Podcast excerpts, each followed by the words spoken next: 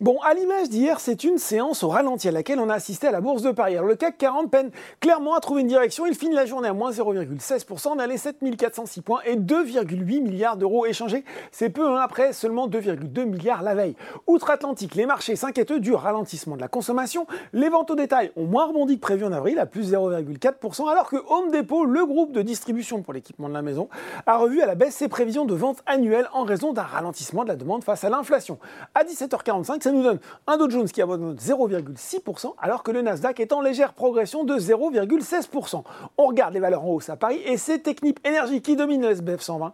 La contreprise du groupe français et de Consolidated Contractors Company a remporté un contrat majeur de gaz naturel liquéfié au Qatar. Derrière, ça roule aussi pour Forestia, alors que Stellantis a annoncé son entrée à hauteur de 33% au capital de Symbio, contreprise du domaine des piles à hydrogène de Forestia, justement avec Michelin. Les deux groupes conservent chacun un tiers de la société.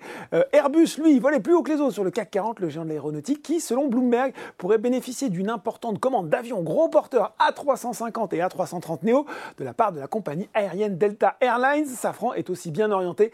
Alstom, quant à lui, glisse toujours sur de bons rails. Quatrième séance dans le vert pour l'équipementier ferroviaire. Sur le SRD, Nanobiotics rebondit de 14,9% après 5 séances de prise de bénéfices, portées par l'espoir que la biotech concrétise bientôt hein, cet accord avec un grand acteur de l'industrie pharmaceutique. Autre biotech en progression, Adosia plus 9%. Olivier Soula succède à son père Gérard Soula au poste de directeur général. Du côté des valeurs en baisse, eh bien toujours volatile, OVH Cloud signe le décrochage le plus marqué du SBF 120 devant Ubisoft qui publie ses résultats annuels. C'est ce soir, c'est tout bientôt. Sur le CAC 40, c'est Bouygues qui recule après une publication trimestrielle qui n'a pas convaincu. Sur la période, le résultat net part du groupe est négatif à hauteur de 134 millions d'euros, mais le résultat opérationnel courant des activités ressort lui à 9 millions contre moins 66 millions au premier trimestre 2022. Le groupe a par ailleurs confirmé cet objectif 2023, un chiffre d'affaires proche de celui de 2022 et une augmentation de ce fameux résultat courant des activités. Enfin, sur le SRD, c'est le grand écart pour DBV. Elle a pris 22% hier, sans raison précise.